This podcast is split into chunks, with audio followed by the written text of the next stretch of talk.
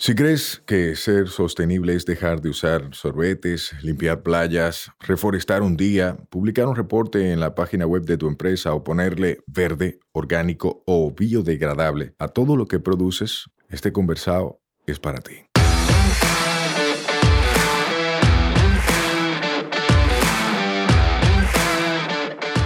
Hola, soy Sayuris Bonet, el motorcito detrás de la empresa Una Vaina Verde. Y hoy vamos a tener un conversado sostenible.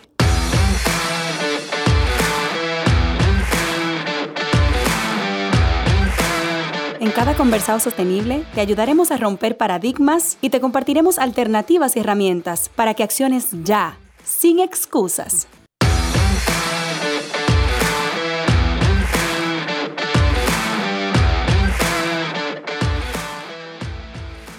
Hola, hola, hermosa familia verde. Llegamos a una nueva semana y a un nuevo conversado sostenible y estoy feliz porque tengo en cabina a la señora Svenia. Esa señora me va a durar un minuto, ustedes saben, porque yo no sé hablar con esos protocolos, pero ella es la directora país de un programa del que vamos a hablar en un ratito.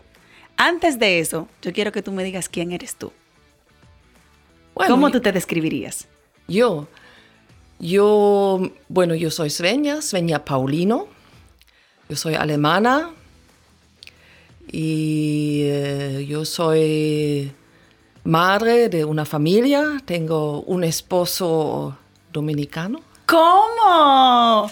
Y eh, eh, dos hijos medio dominicanos y alemanes que están los dos estudiando en Alemania en ese momento. Entonces mi corazón, obviamente, la primera parte y la más grande está con mi familia pero también como alemana soy muy dedicada a mi trabajo, me encanta mi trabajo, así que eh, tengo mi corazón partido siempre entre lo que es la familia y el trabajo tan bonito que yo tengo la oportunidad de hacerlo. Qué bonito y qué bonito que lo primero que mencionaste fue la familia. ¿Qué es tu familia para ti? Bueno, mi familia es mi sentido de vida, es mi todo, es lo que me llena en el día a día, aunque mis hijos están en Alemania, yo hablo como cinco, cinco veces con cada uno cada día. Madre al fin. porque todavía se están ubicando, recién se fueron, mi hija se fue ahora en verano a Alemania. Y mi hijo ya tiene un año, primero en Holanda, ahora en Alemania, entonces todavía necesitan como una cierta orientación y me siento un poco sola ahora, me dejaron sola, aunque mi esposo está ahí todavía juntos conmigo en Costa Rica, es ahora como otra etapa de la vida que eh, uno tiene que reinventarse ya que se fueron eh, ellos dos, ¿verdad? Qué bonito. ¿Cómo fue tu niñez? Tengo curiosidad, porque ah. ahora tú estás entre países, estás entre proyectos que incluyen varios países, pero ¿cómo fue tu niñez? Yo tenía una niñez muy bonita. Yo soy eh, de un pueblo en Alemania, un pueblo pequeño, uno se lo puede imaginar como un pueblo aquí en la cordillera, cordillera central, como de Jarabacoa por ahí, porque también está dentro de unas montañas, de unas lomas un sitio turístico, 3.000 habitantes, pequeñito, y a mí me gustaba ya en ese entonces la naturaleza. A mí me veías más jugando con los muchachos que con las muchachas. Yo subía todos los árboles, me hacía mis casitas en los árboles. Yo tenía así una juventud muy, eh, muy libre, y también viendo mi familia, mis papás, que toda su vida trabajaban en turismo, tenían un hotel, entonces yo crecí dentro de un hotel también. ¡Wow! ¡Qué chulo! Y también yo siempre veía como esta parte empresarial muy fuerte, trabajadores, etc. Entonces era como una mezcla de, de libertad, pero también de seguir una familia muy eh, empresaria. ¿Qué, ¿Cuál es el nombre de tu pueblo? Bad Grund. Ay, Dios mío, ¿para qué yo me puse a preguntar? Como que yo voy a saber pronunciarlo. Lo voy a intentar. Pat. Pat Grund. Pat Grund. Ajá. Ok. Y si tú tuvieras que elegir, ¿qué fue lo más importante de haber crecido ahí? ¿Qué sería?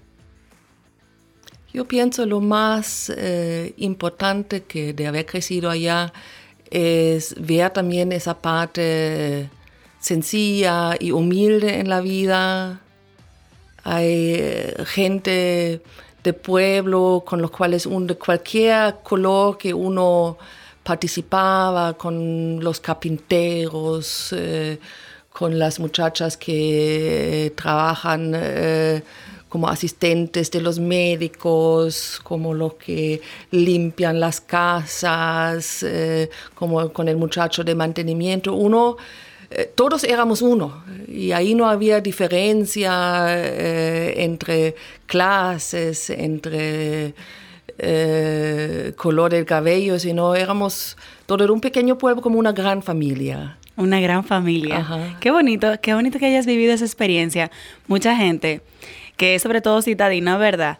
Como que no tiene ese sentido de comunidad. Es muy individualista. En buen dominicano diríamos jala para su lado. No sabe pensar en colectivo. Y el hecho de que tú hayas crecido sintiendo tu pueblo como una gran familia, deja saber que tú tienes un buen fundamento porque tú vienes de ahí. Yo hoy en día todavía tengo siete amigas, somos un grupo de amigas que nos vemos todos los años, que estuvimos juntos en primaria. Wow, amigas de la vida, literal. Amigas de la vida, exactamente. Wow, qué bonito. Y, seis se quedaron. Yo soy la única, la única que se escapó de ese pueblo en algún momento a descubrir el mundo. Ahí, ahí quiero llegar, porque tú mencionaste que creciste ahí, que fue feliz, que fue en contacto con la naturaleza. Me hablaste de que tus padres tenían un negocio relacionado a turismo. Cuéntame qué pasa contigo creciendo en ese ambiente, cómo te desarrollas, qué decides estudiar, para conocer un poco de tu trayectoria. Bueno, yo siempre eh, me gustaba, sí, me gustaban los estudios también eh, y también me gustaba viajar. Y mis papás siempre me llevaban em, de vacaciones, tal vez no tan lejos como República Dominicana, pero para mí ya era muy lejos irme a España, volar en los años 70, eh, tampoco no todo el mundo lo hacía. Claro, era un privilegio. Sí. Entonces íbamos a estos eh, sitios como España, que para mí era muy exótico. y eh, me fascinaba. Entonces yo quería descubrir el mundo. Y mientras más yo estaba creciendo, más yo sentí en un momento eh, que el pueblo tal vez era muy pequeño para mí. ¿Creciste tú? Sí, yo crecí, eh, entonces yo necesitaba como conocer más, entonces me inscribí en una universidad ya fuera de mi pueblo. Eh, con los 19 años me fui a vivir en una casa de estudiantes para estudiar y em, todavía quedándome siempre en Europa y en un momento yo tenía mal de amor. Ok. Y una amiga mía me dijo, mira Sveña, yo quiero sacarte de esa cosa, vete conmigo a República Dominicana. ¿Qué? gracias amiga, donde sea que estés, gracias. Sí, se llama Elke. Entonces eh, yo dije, mira, pero yo no tengo dinero, yo era estudiante, ¿cómo yo me voy a República Dominicana? ¿Qué edad tenías? 21 años. Ok. Entonces eh, ella decía, no, pero yo vi como una oferta de todo incluido en un hotel en Puerto Plata y me dijo, vamos para allá. Entonces yo me puse a trabajar en McDonald's. Me tomé un trabajo en McDonald's haciendo hamburguesas y trabajé día y noche para como completar ese dinero para viajar a República Dominicana y ella sí me llevó eh, a República Dominicana y fue la primera vez que yo salí de mi continente. Ok. Y yo estaba muy fascinada de todo lo que veía aquí en República Dominicana, pero también un poco chocada por la pobreza que uno veía cuando uno salía de los hoteles, por la diferente forma de vida y, y eso me hizo, cuando regresamos de allá, me hizo incluso cambiar mis estudios, que yo quería, porque yo trabajaba, yo estudiaba economía y turismo. Y cambié mi eh, estudio de economía con un enfoque para los países en vía de desarrollo. Ok, o sea, tú ¿Te viste impactada por esa vivencia? Me vi bastante impactada por todo lo que vimos, pero también me gustó tanto que a los dos meses, no, todavía estando aquí, yo dije, mira, yo, yo quiero hacer algo en República Dominicana, yo quiero volver. Y me conseguí un trabajo de guía turística aquí en República Dominicana. ¿Guía de qué excursión? ¿Qué hacías? Ah, yo hacía algo que llaman la Vuelta Quisqueya. No sé si todavía existe, pero eh, es un viaje de siete días que se ofrecía a través de una empresa alemana para turistas alemanes que nosotros buscábamos los turistas en el aeropuerto y dábamos una vuelta de siete días por todo el país, que se llamaba la Vuelta Quisqueya, y cada noche dormíamos como en otro lugar, empezando en Puerto Plata, San José de las Matas, Jarabacoa, Santo Domingo, La Romana, y yo era la guía ahí explicándole de la historia, de la cultura, de la gente y de la naturaleza de República Dominicana. Eso yo hice como todo, todo un año. ¿Y se curó el mal de amor? Ah, ya, se me olvidó eh, rápidamente el mal de amor, exactamente. Qué bueno. La República Dominicana hasta para eso me ayudó, sí. Qué bueno. Entonces, ¿te hiciste guía turístico? ¿Te quedaste aquí un año? No, tú viniste solo por esas vacaciones. Yo hice las vacaciones en Playa Dorada, ya ahí me conseguí el trabajo. Yo hablé con... De una vez. De una vez. Yo hablé con el representante de la empresa que nos trajo y yo le dije, mira, lo que tú haces, yo también sé hacerlo. no, tengo el, no tengo el estudio para eso, pero soy una muchacha inteligente, entonces no me puedes ayudar con algunos contactos. Y ese señor de verdad me ayudó con estos contactos. Fui a la Plaza Turisol en Puerto Plata, apliqué y ya me ofrecieron ese trabajo. Me regresé a Alemania dos meses más para terminar eh, mis estudios, la primera parte de mis estudios, lo que llaman el bachelor. Entonces ahí tomé yo esa pausa de un año, trabajé como guía turística y ahí es que yo aprendí el español. En yo, ese año. yo vine con nada de español. Entonces me regresé después ya hablando como el español más de la calle, de la vaina y esas cosas, ¿verdad? Como ustedes hablan de la vaina verde aquí. Entonces me regresé y ahí yo, em, yo seguí estudiando mi maestría, mi especialidad y todo eso para entrar en mi otra vida, ¿verdad? Ok, wow, pero me encanta, estoy fascinada con tu historia porque es muy bonita, la verdad. O sea, crecer en un ambiente así, tan cálido, tan de colectividad, tan de familia, luego tener el chance de explorar el mundo a temprana edad, que yo le recomiendo a todo el que pueda que viaje, ahora es mucho más fácil para que se expanda. Tú viviste eso viniste a un país, en tu caso, un cambio radical desde Alemania a República Dominicana, porque hay mucha, mucho contraste, digamos. Decidiste vivir a, venir aquí a vivir esa experiencia y luego qué pasa contigo. O sea, te quedas como guía turístico, estudias otra cosa, haces otra cosa. No, eso fue, eh, después me regresé a estudiar, a estudiar a la misma universidad donde yo estuve antes, a hacer eh, algo que sería como la maestría y ahí fue que yo me especialicé en mi universidad en temas de economía y países en vía de desarrollo y cooperación internacional. Y duré muchos años, pero siempre estando impactada por mi primera experiencia aquí en República Dominicana. Yo pienso que desde el 93, que fue esto, eh, no pasó un año que yo no vine a República Dominicana. Siempre volvía aquí a hacer pasantías, a hacer trabajos, a hacer estudios, a hacer vacaciones. Entonces yo eh, regresaba todos los años hasta que terminé mis estudios y em, hasta que mi primer trabajo me trajo otra vez aquí a la isla pero no a República Dominicana, sino mi primer trabajo después de la universidad, ya con la maestría y todo lista, eh, este, mi, este trabajo me llevó a Haití. Ok, hasta ese momento tú no habías visitado Haití. Hasta ese momento no había visitado Haití. Ok, ¿y qué tal esa experiencia, ya ver la isla completa? Bueno, al inicio fue un poco chocante, porque sí son dos países totalmente diferentes. Em, pero también me sentí muy desafiada porque también el trabajo que hicimos en Haití fue muy bonito.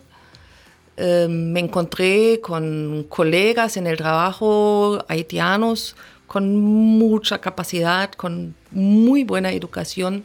Yo trabajaba en un banco en Haití y eh, apoyaba en el desarrollo de un, de un, banco nuevo que se llamaba Le, Le Microcredit Nacional. Okay.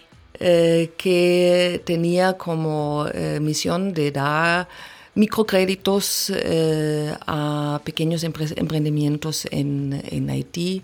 Yo sobre todo apoyaba en las capacitaciones para los, eh, ¿cómo se dice en español? Los agentes de crédito eh, que iban al campo. Yo acompañaba a estos agentes a visitar las empresas, a, hacer los inventarios. Y sí, para mí vea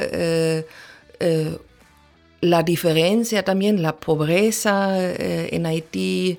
Nosotros entrábamos a sitios como City Soleil en Haití, que fue realmente impactante para nosotros. Em, pero también ver el sentido en el trabajo que hacíamos, porque dábamos oportunidades a estos pequeños emprendimientos y también eh, Haití tiene algo mágico. Yo desafortunadamente después nunca más, sí, no es verdad, yo sí volví hace como algunos años, pero nunca más volví realmente a trabajar a largo plazo en Haití. Yo siempre me quedaba como con el deseo de regresar a Haití porque era un trabajo que me llenó eh, con mucha satisfacción, eh, tengo que decir. Yo sé que tiene temas, tiene problemas eh, fuertes este país, pero después de haber conocido estos haitianos con los cuales yo he trabajado, eh, con, con, esta visión y esa educación.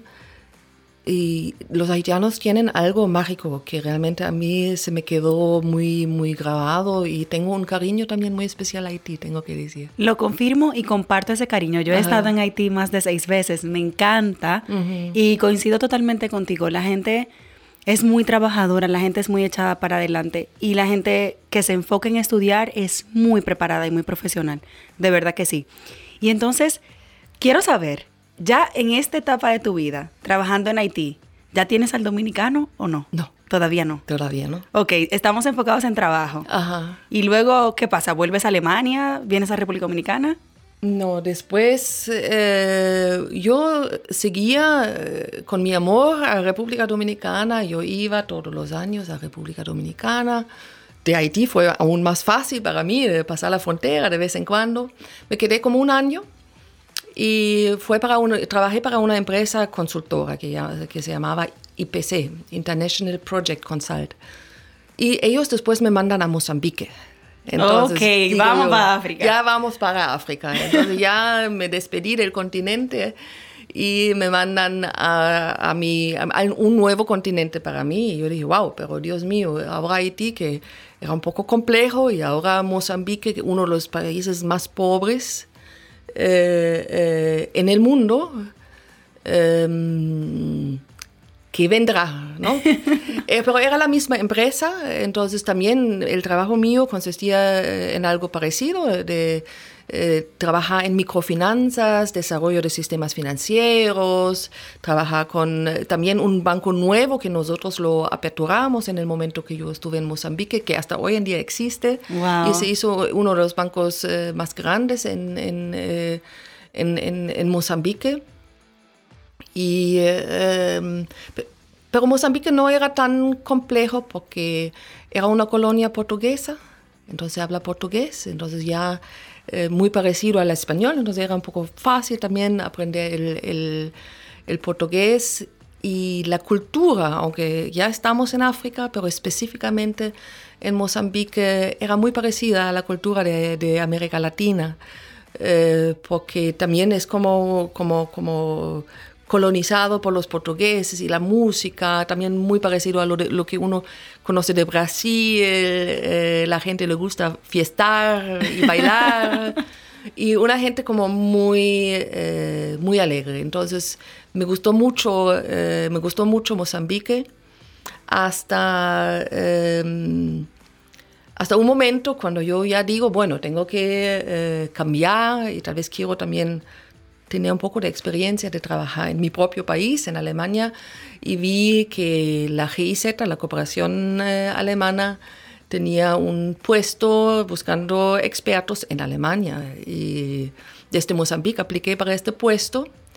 Eso fue en el 2000, 2000 que vi el puesto. Y en el 2001 empecé a trabajar y a cambiar de empresa, entonces de la empresa consultora a la GIZ en el 2001, donde estoy trabajando hasta hoy en día. Wow. Y ahí me mudé yo a Alemania a trabajar para la GIZ en la misma sede de la GIZ. Ok, y ahí viene lo de los dominicanos todavía. hasta ahora me encanta y tengo varias preguntas.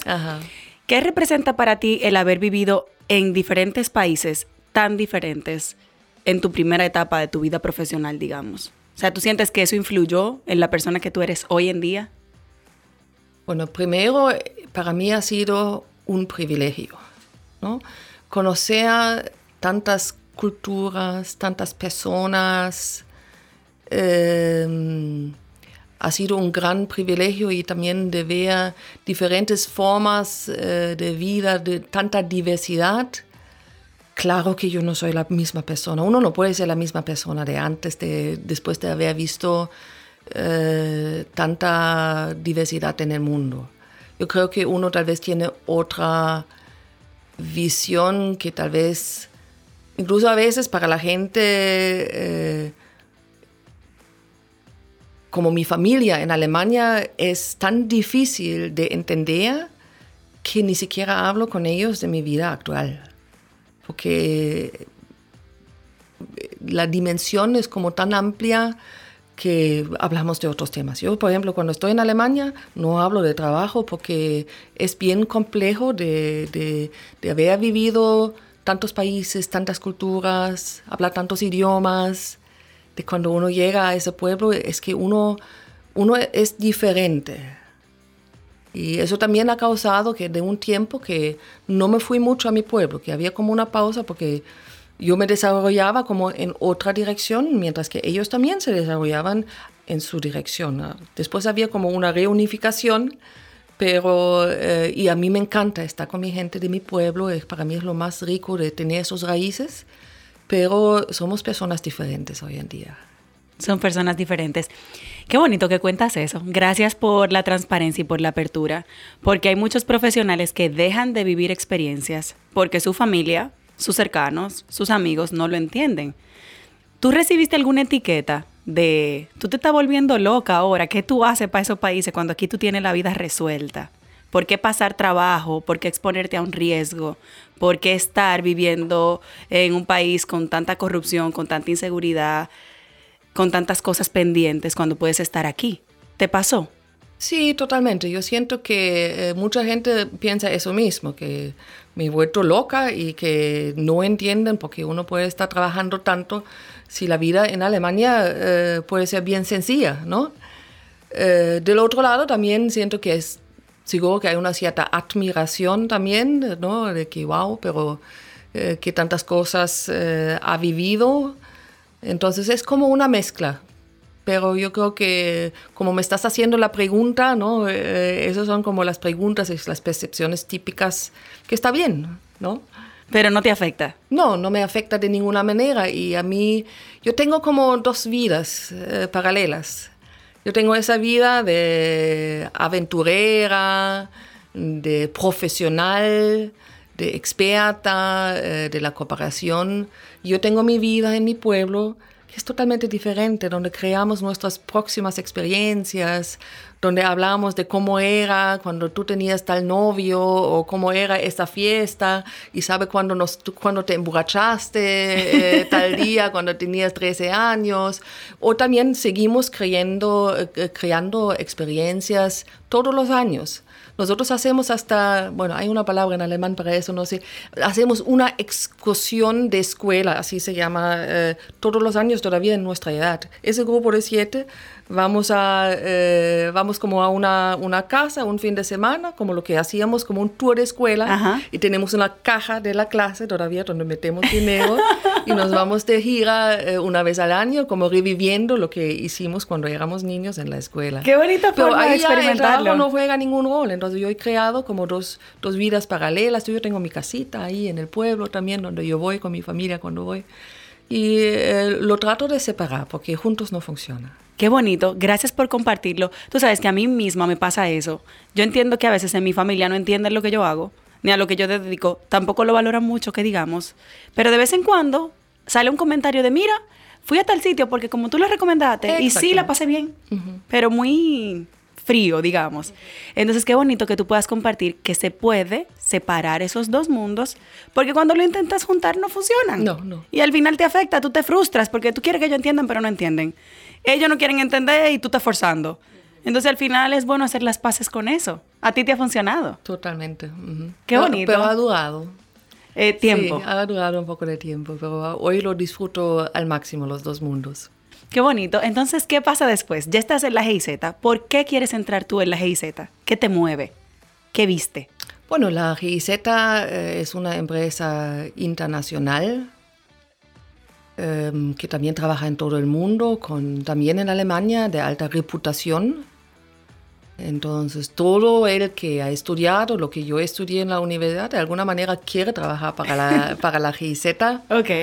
Es el proyecto, el- el- la empresa que implementa eh, eh, una gran mayoría de los proyectos del gobierno alemán. Entonces, eh, a mí siempre me fascinó y era como lo último. eh, La meta. trabajar, eh, la meta, exactamente.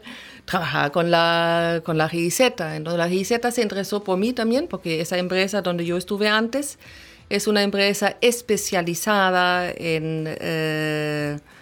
En em, una tecnología específica para temas de microfi- microfinanzas, entonces eso le interesó a ellos, entonces con eso yo me podía como vender muy bien. Sí. Entonces, y al final, eh, también, si no me hubiese mudado de Mozambique a Alemania, jamás hubiese conocido el dominicano con el cual estoy casada hoy en día. Me encanta. ¿Qué pasó? O sea, la GIZ te asignó un proyecto en República Dominicana. Él No. estaba allá. ¿Cómo fue? No, no, no, muy diferente. Entonces, eh, yo todavía con ese espíritu de juventud, y a mí siempre me gustaba mucho bailar, entonces yo siempre venía aquí a bailar salsa, bachata, merengue. ¿Qué? Está alemana en Dominicana bailando. Exactamente. Y en Alemania también hay como unos sitios donde uno se va a bailar. Entonces yo siempre andaba como en esa comunidad latina y algún día un, un amigo mío me dice, mira, hay un dominicano por ahí que tiene un restaurante o un bar en un pueblo que se llama Kelkheim. Y eh, bueno, digo yo, vamos para allá, yo tengo que conocer a ese dominicano. Ya todo el mundo sabía que tú quedaste enganchada con Dominicana. Exactamente. Entonces vamos a ese bar y el dueño del bar en Alemania, en ese pueblo, Kelkheim, era mi esposo. no Yo puede en ser. día. Entonces no lo conocí aquí, pero como tuvimos muchas historias, eh, o, o como en, en República Dominicana los dos, él es de las terrenas, entonces yo siempre iba a las terrenas, yo conocía gente que él conocía, No puede y ser. eso o sea, ya hace más de 20 años hoy en día que ahí nos conocimos. Eh, nuestro hijo cumple, cumple 20 años el próximo, próximo mes. ¡Wow! Entonces, como es un pueblo que está como al lado de donde estaba la oficina de la GIZ, para mí era fácil siempre. Entonces yo me hice muy buena cliente en ese bar. y así nos conocimos. o sea, se conocieron el primer día que fuiste al bar. Él estaba ahí. Sí, como él es el propietario del mar, entonces me lo presentaron y ahí paso a paso ¡Qué uno iba bonito! conociéndose. Yo soy una romántica Ajá, hasta la veo, muerte. lo sí, veo. me encanta. ¿Qué fue lo, por qué decidiste siendo alemana? Y esto es una pregunta que tengo yo como latina. Siendo alemana, uno ve a los alemanes sumamente estructurados, sumamente esquemáticos, todo muy organizado, muy poco flexibles, diríamos. Los latinos que queremos hacer la cosa como nos da la gana, diríamos que ellos son poco flexibles. Y tú eres alemana. ¿Cómo tú te acostumbraste a vivir con un dominicano? Está difícil. Ya él estaba alemanizado.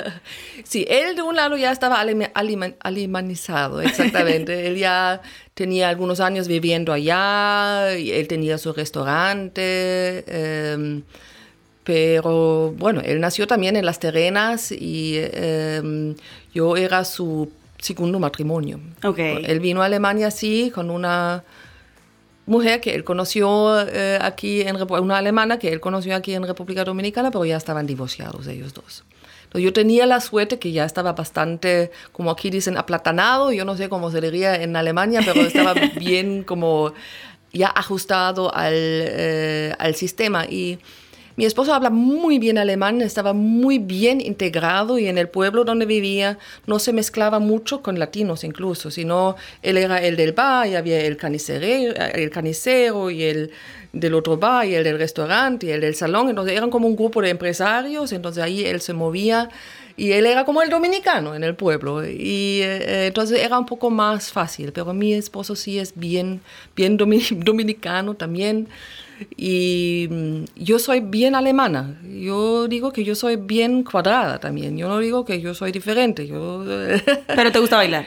Me, me, encanta bailar, eso sí, pero eh, también me ha costado. Al inicio no, yo, yo, a mí no me gustaba ni el merengue. Cuando yo vine la primera vez, yo, yo dije, mira, quiero trabajar aquí, pero lo único que hay que ver con esa música rara que está tocando, que no sé eh, si eso es para mí, eso fue también un proceso, ¿no? Eh, y después empezó a gustar, a uno tiene que gustarle la, la música de aquí cuando uno vive aquí. Entonces, después de un tiempo de... No hay opción. No hay opción, entonces sí, después de un tiempo me, me encantó bastante. ¿Y ustedes entonces, deciden vivir en Alemania? Sí, seguimos viviendo en Alemania y... Eh, yo aprendí mucho de la cultura dominicana porque yo era más cuadrada y más estricta y más alemana de lo que soy hoy en día pero siempre yo admiraba a los dominicanos por la alegría, por el baile, por la característica, por la sonrisa. Entonces yo siempre quería ser un poco como los dominicanos.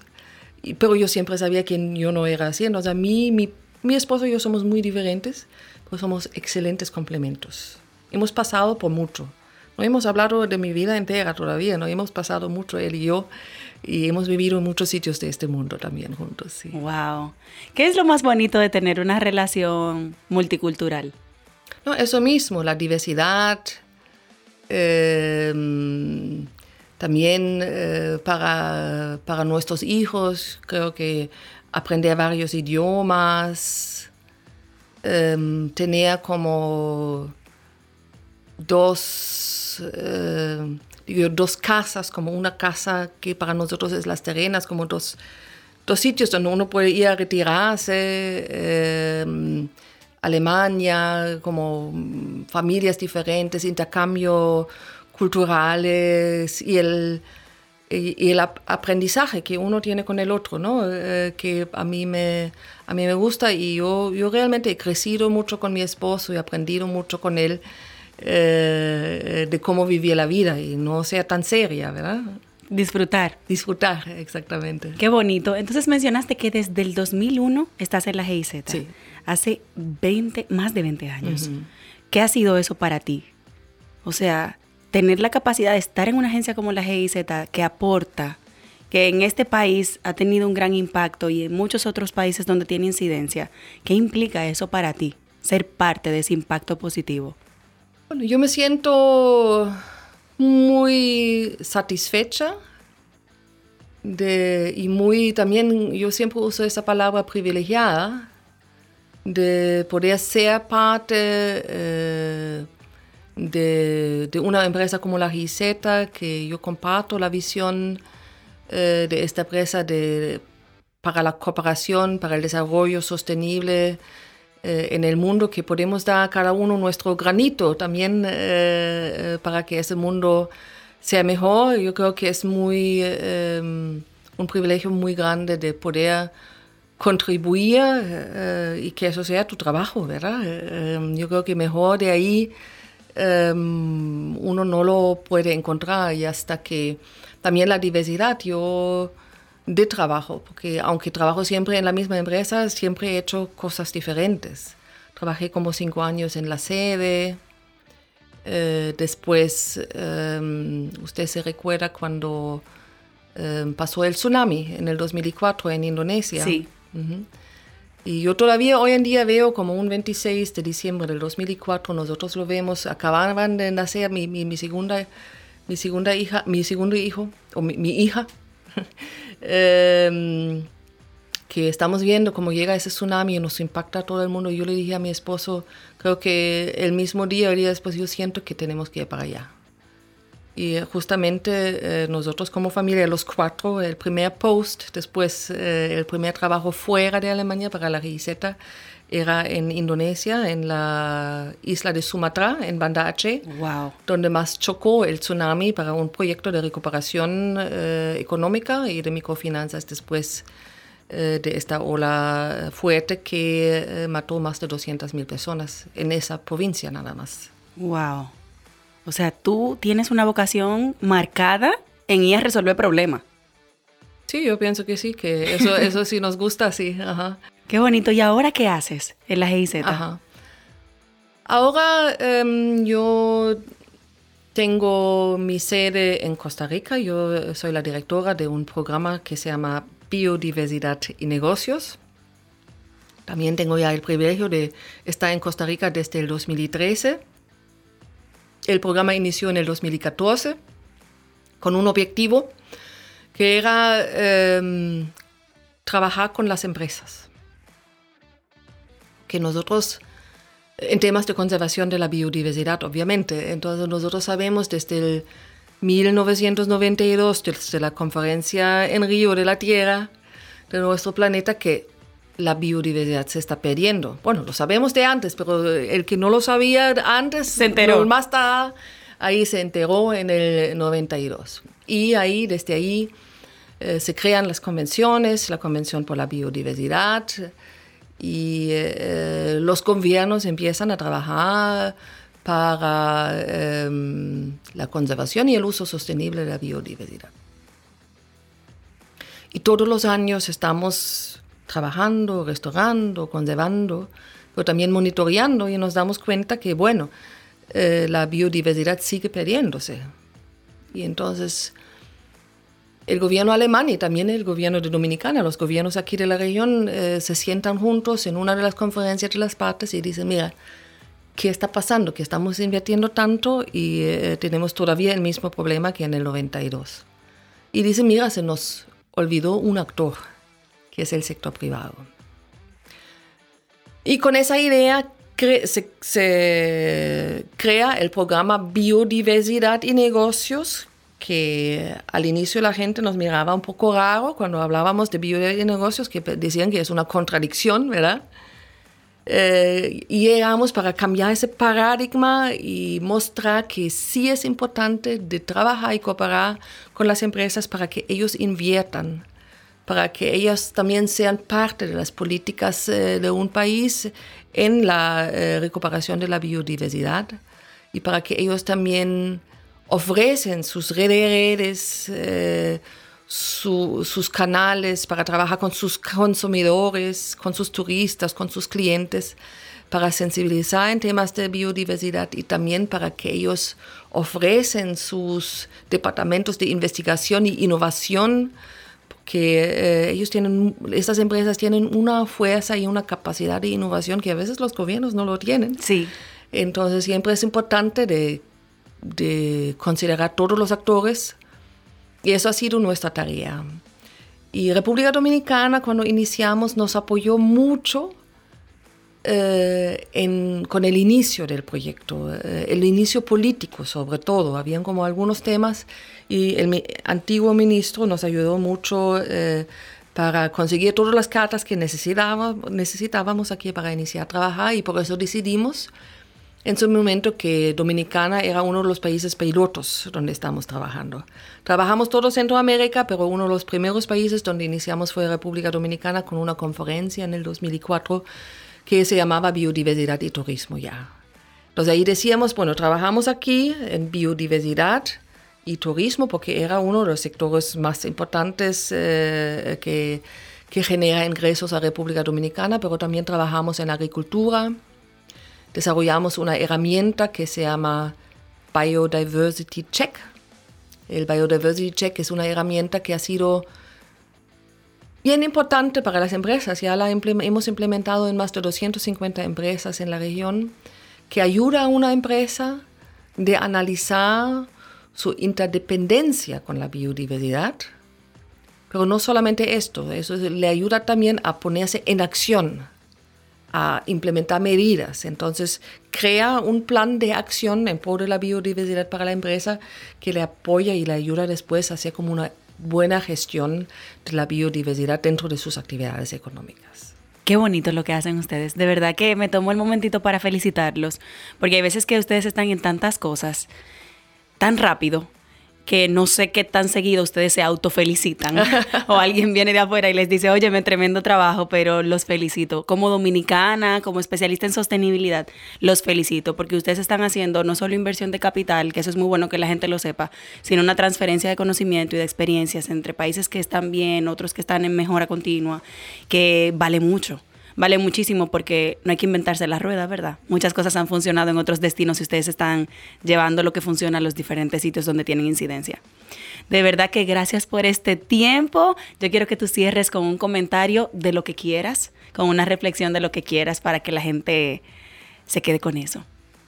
Bueno, eh, Muchísimas gracias primero también eh, por tenerme aquí eh, en este podcast. Ha sido mi primer podcast Qué honor. de toda mi vida y ha sido una experiencia de verdad eh, que me gustó mucho. Y bueno, yo quisiera dejar el mensaje y ojalá que algunas empresas también nos escuchen ahora eh, a que nos contacten también a nuestro programa eh, Biodiversidad y Negocios para ser parte de esta historia de integrar temas de biodiversidad dentro de las actividades económicas, entender que la biodiversidad es el capital natural de las empresas en este mundo y sin biodiversidad no hay negocios. ¡Wow! ¡Qué final! Gracias por el mensaje, coincido totalmente y espero que ustedes sigan escuchando más y buscando más lo que está haciendo la GIZ. Tienen su presencia en Instagram, también en su página web, Biodiversidad y Negocios. Ya ustedes saben. Bye bye. Bye bye, muchas gracias. Nos escuchamos la próxima semana. Recuerda que esta vaina es todos los martes. Mientras tanto, nos vemos en las redes, arroba sayurisbonet y arroba una vaina verde. Bye bye. Este podcast se graba en nuestra casa, M33.